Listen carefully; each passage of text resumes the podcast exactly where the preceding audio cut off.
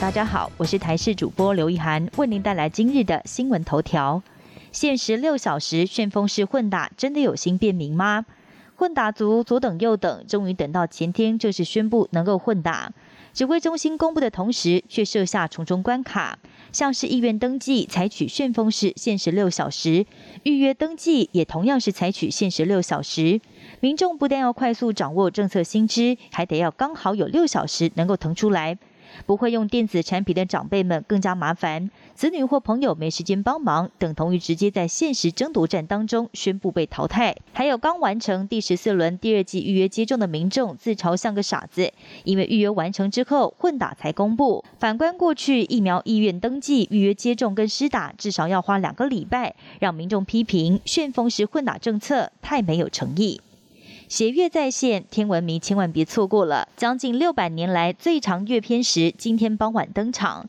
年底压轴天文盛事即将登场，在今天傍晚，全台湾都有机会可以看到月偏食。这一次是台湾八十二年来可见十分最大的月偏食，更是全球五百八十一年来历时最长的月偏食。建议民众可以选择东方空旷平地，将有机会可以看到深红色的满月从地平线上缓缓升起。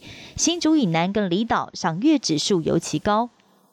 食物通膨时代来临，麦当劳、鼎泰丰相继喊涨。台湾麦当劳昨天宣布，从二十四号开始要调涨二十九个品项，涨幅最高达到两成，也开出了国内连锁素食业涨价的第一枪。今年十月份以来，大型餐饮业者不分中西餐，涨价一波接着一波，遍及南北。从台式牛排教父孙东宝、餐饮龙头王品集团，再到吃到饱南霸天、汉来美食，还有小笼包名店鼎泰丰，纷纷喊涨。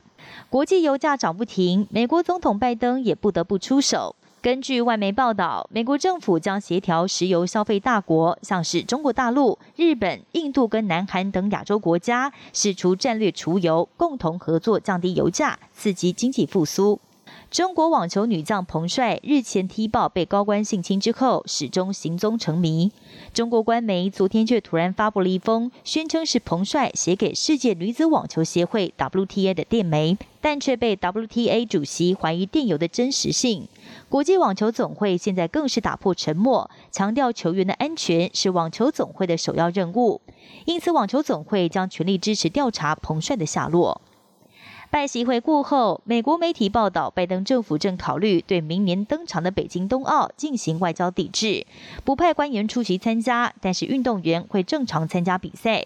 稍早，拜登在会见加拿大总理时回答记者提问，证实外交抵制的方案的确在考虑当中。美国向来对中国境内人权问题表达关切，拜登对于是否要对北京冬奥外交抵制，在目前还没有确切的时间表。大股满票 MVP 日球员史上第一人，天使队日籍二刀流好手大谷翔平，在今天确定荣膺大联盟球员最高荣誉，也就是单季至高无上的 MVP。大谷是继两千零一年铃木一朗之后，再度有日本球员获得这个奖项。此外，大谷获满票通过，也是大联盟史上日籍球员的第一人。以上新闻由台视新闻编辑播报，感谢您的收听。更多新闻内容，请锁定台视各界新闻以及台视新闻 YouTube 频道。